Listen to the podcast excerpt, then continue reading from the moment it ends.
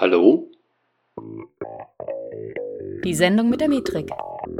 Der Webanalyse-Podcast mit eurem Gastgeber Mike Bruns.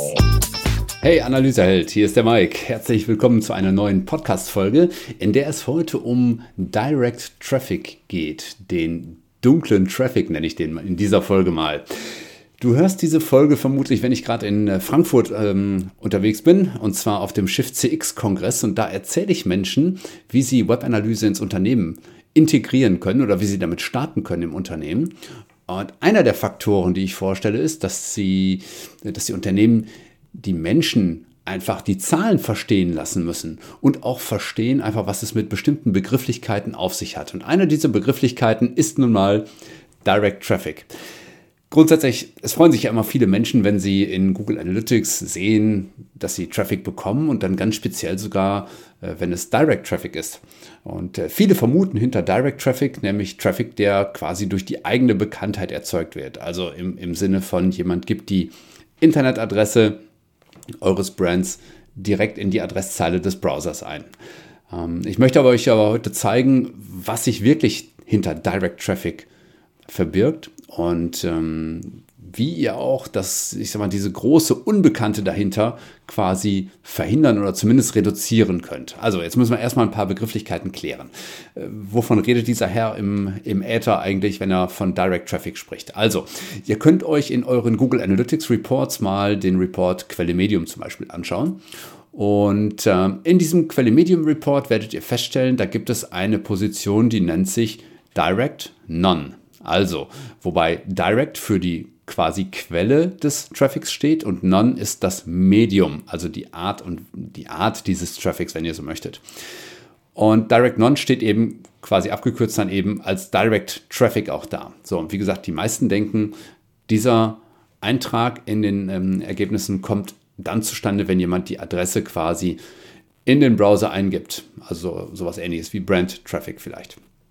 Streng genommen haben wir aber in der Regel überhaupt keine Ahnung, was dahinter steckt. Und ich zeige dir jetzt eben ein paar Beispiele, ähm, mit, denen du, mit denen dir vielleicht so ein paar Augen aufgehen. Ich hoffe nur zwei. aber hör einfach mal zu, was alles als Direct Traffic bei euch in Google Analytics erscheinen kann. Also, wir fangen mal vorne an. Das könnte zum Beispiel Traffic sein, ähm, wo ihr einen Verweis erhalten habt von einer HTTPS-Seite und ihr habt eine HTTP-Seite. Das heißt also, wenn jemand einen Link auf einer HTTPS-Seite zu euch gesetzt hat und ihr habt aber nur eine HTTP-Seite, dann wird quasi der Referrer, der von der linkgebenden Seite erzeugt wird, wird quasi, naja, weggeschnitten, wenn ihr so möchtet. Und dementsprechend ähm, wird der in Google Analytics als Direct Traffic oder Direct Non-Traffic aufgeführt. Also vielleicht nochmal ganz kurz zum Hintergrund. Ähm, also ganz global kann man eigentlich drüber schreiben über Direct. Direct ist eigentlich ein Traffic, den Google nicht irgendeiner speziellen Quelle zuweisen kann. Ja, also das nur noch mal so zum Hintergrund. Also wann immer Google eine Quelle unbekannt ist, wenn es also nicht weiß, woher der Traffic kommt, dann wird es als Direct None klassifiziert. Es sei denn, ihr tut was dagegen. Da kommen wir nachher nochmal drauf. Also Punkt 1 eben, HTTPS zu HTTP. Oder auch bestimmte mobile Suchen. Ja? Also wenn ihr zum Beispiel ähm, in bestimmten Such-Apps äh, auf eurem Telefon irgendwas macht und dann äh, auf die Seite klickt, dann kommt derjenige wahrscheinlich als Direct Traffic an. Äh, das betrifft ebenso viele, viele Apps oder Instant Messenger bei euch auf dem Handy. Also wenn ihr etwa einen Link per WhatsApp bekommt und jemand tippt auf diesen Link drauf mit seinem Finger und landet dann im Browser, dann wird er als Direct Traffic verzeichnet. Ja? Genauso ist es immer dann, auch wenn sonst keine Referrer übergeben. Ähm, und ein sehr, sehr prominentes Beispiel ist eben auch die E-Mail, weil die wenigsten, also nicht die wenigsten, das stimmt nicht, aber ähm, viele E-Mails werden eben nicht in einem Tool wie Google Mail geöffnet, das eben browserbasiert ist, sondern vielleicht in Outlook oder in eurem Thunderbird oder wo auch immer. Und wann immer in E-Mails auf einen Link geklickt wird, wird derjenige wieder als Direct Traffic bei euch auftauchen, ja, weil die Quelle unbekannt ist für Google. Das betrifft ebenso PDFs ja, oder Word-Dokumente, wo ein Link drin ist. Oder eine Präsentation, wenn ihr also eine, eine, PowerPoint verschickt und da ist ein Link drin und jemand tippt da drauf, dann wird er als Direct Traffic bei euch aufschlagen. Ähm, zumindest im Standard. Ebenso Links in Software oder wenn ihr, ähm, wenn ihr gekürzte URLs äh, habt, also mit so Shortenern arbeitet ja, und dort, dort kein sogenanntes Tagging ähm, enthalten ist. Das erkläre ich euch gleich nochmal. Auch dann wird dieser Traffic gelegentlich oder meistens auch als Direct Traffic verzeichnet. Und das betrifft natürlich dann auch zum Beispiel QR-Codes, wenn die jemand scannt und da kein Tagging hinterlegt ist. Also kurzum, das waren jetzt irgendwie so ein paar Positionen, wo man sagen muss, äh, wow, hätte ich vielleicht auf Anhieb gar nicht so mit gerechnet, dass Direct Traffic so einen Umfang hat, weil jeder hätte erstmal so gesagt, ja, ja, das sind die, das sind die Leute, die äh, die Adresse einfach in die Browserzeile eingeben, aber es ist wesentlich, wesentlich mehr. So, und mit diesem Wissen jetzt wisst ihr schon, dass wir eigentlich ähm, ziemlich im Unklaren sind, was, wie sich der Direct Traffic bei uns im, im, ja, auf der Seite oder eben in Google Analytics ähm, darstellt. Ja. Dann kommt noch eine Sache dazu.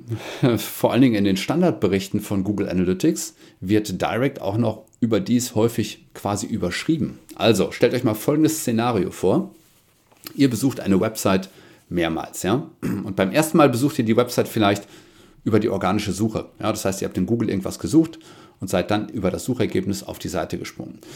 Ähm, dann kommt ihr vielleicht ein zweites Mal auf die Seite, nachdem ihr auf eine AdWords-Anzeige geklickt habt. Und beim dritten Mal habt ihr euch den Namen tatsächlich vielleicht gemerkt und ihr habt den einfach in die Adresszeile des Browsers eingegeben.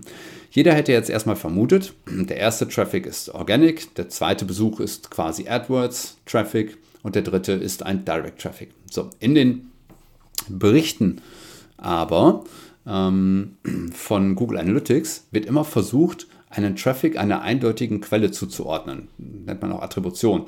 Und das trifft dann eben nicht nur den Besuch selber, sondern zum Beispiel auch, ähm, sondern zum Beispiel auch den, den Umsatz, der gemacht wird oder die Anzahl der Transaktionen. Wenn ihr jetzt aber einmal Direct Traffic mit drin habt, dann versucht Google auf Teufel komm raus zu versuchen, diesen Direct Traffic quasi aus den Berichten rauszuhalten. Das heißt, wann immer ihr vorher über eine Quelle gekommen seid, die Google bekannt ist, also zum Beispiel organische Suche oder AdWords, dann wird euer Direct Traffic in den Berichten zu dem vorhergehenden bekannten Kanal. Also jetzt in diesem Fall, ihr seid organisch, dann per AdWords und dann als Direct Traffic quasi auf die Seite gegangen, dann würde in den Berichten euer direkter Besuch als AdWords-Traffic erscheinen, weil das der vorhergehende letzte bekannte Kanal war. So, und das ist jetzt für viele auch eine totale Unbekannte. Ähm, aber ihr müsst das wissen, damit ihr versteht, ähm, wie solche Berichte gemeint sind ja, und auch was ihr da überhaupt noch rauslesen könnt, weil da ist einfach viel, was, ähm, ja, was dann anders ist, als man es vielleicht so per se meinen würde. Ja, da, nach diesem kleinen Augenöffner mache ich einfach mal weiter. Ähm, Direct Traffic wird zum Beispiel in Google Analytics nur in den Multi-Channel-Funnel berichten. Die findet ihr im Bereich Conversion. Ähm, richtig in Anführungszeichen dargestellt. Das heißt, wenn ihr als Direct Traffic auf der Seite wart, dann könnt ihr euch das in den Multi-Channel-Funnel berichten sehr, sehr gut anschauen, weil dort zum Beispiel auch so die Top-Conversion-Pfade dargestellt sind. Also welche Pfade haben dazu geführt, dass konvertiert wurde. Und dort seht ihr eben auch, wenn jemand direkt auf der Seite war.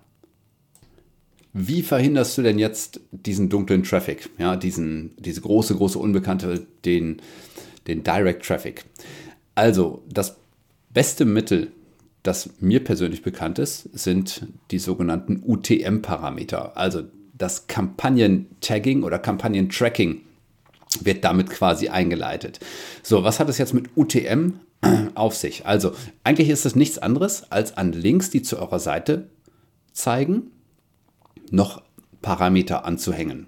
Und die heißen eben UTM Campaign mit so einem Unterstrich dazwischen, also UTM Campaign, UTM Source und UTM Medium. So, und ihr merkt schon, also Quelle und Medium sind dort enthalten. Das heißt, ihr habt die Möglichkeit, mit diesen Parametern von euch aus zu definieren, was das für, ein, für eine Traffic Art ist. Und ihr habt eben da zum Beispiel auch die Möglichkeit zu sagen, hey, das hier ist ein Traffic aus einer E-Mail heraus oder das ist ein Traffic aus einer äh, Präsentation heraus oder das ist ein Traffic aus einer App heraus. Ja? Das heißt, wenn ihr zum Beispiel bei, bei, bei Facebook einen Link postet ja, und jemand öffnet den auf seinem äh, Mobile, äh, dann wird im Normalfall wird er als Direct Traffic zum Beispiel erscheinen, ne? möglicherweise. Ja? Ähm, und mit diesen UTM-Parametern könnt ihr einfach an diesen Link äh, dranhängen, dass, dass das quasi ein echter Facebook-Traffic ist und kein Direct Traffic. Ja. Ihr könntet also zum Beispiel in die Quelle reinschreiben, facebook.com. Ja. Ich würde euch auch empfehlen, bei Online-Quellen immer äh, wirklich die Domain zu nehmen und nicht einfach nur Facebook da reinzuschreiben in die UTM-Parameter, sondern wirklich so facebook.com. Und in das Medium könntet ihr dann zum Beispiel reinschreiben Social. Ja. Das ist das, was Google Analytics eben auch zum Beispiel als Social kennt.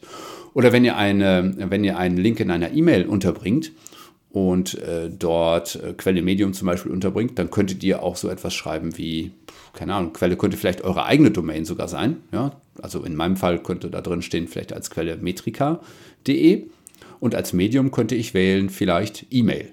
Ja? Also, aber das hängt natürlich auch von euch ab, wie ihr das nennen wollt und auch, ob es zu dem passt, was in Google Analytics verfügbar ist. Ja?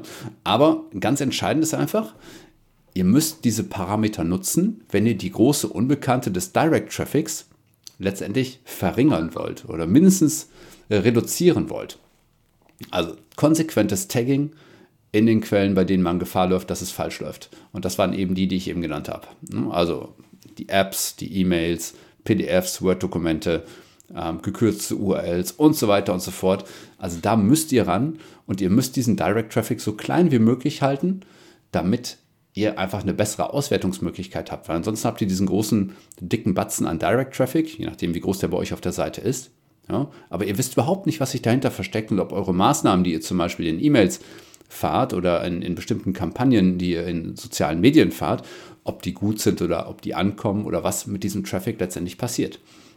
So, und sobald ihr diesen UTM-Parameter dranhängt, werden nämlich die, äh, die, die Besucher tatsächlich auch sinnvolleren Quellen dann zugewiesen als Direct, weil es eben keine Unbekannte mehr ist. Also das ist eben ganz wichtig. Beschäftigt euch mit UTM.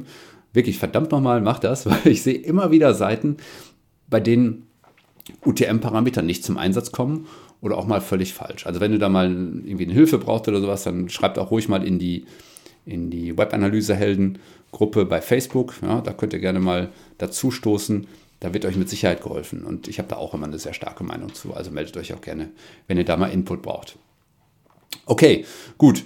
Ähm, ich hoffe, ich habe euch ein bisschen Aufklärung gegeben, ähm, was es mit Direct Traffic auf sich hat. Und ähm, ich wünsche dir jetzt einfach mal ganz persönlich auch, dass du dich mit dem Thema auseinandersetzt, weil ähm, es gibt nichts Schlimmeres als unbekannte Quellen, die in Google Analytics aufru äh, ja, auffahren, mit denen du quasi keine ernsthafte Analyse mehr betreiben kannst. Deswegen, also äh, nimm das ernst, ähm, dass du UTM-Parameter nimmst, um diesen Direct Traffic möglichst klein zu halten und dann ja, drücke ich dir die Daumen, dass deine nächste Analyse noch viel, viel besser wird. Alles klar.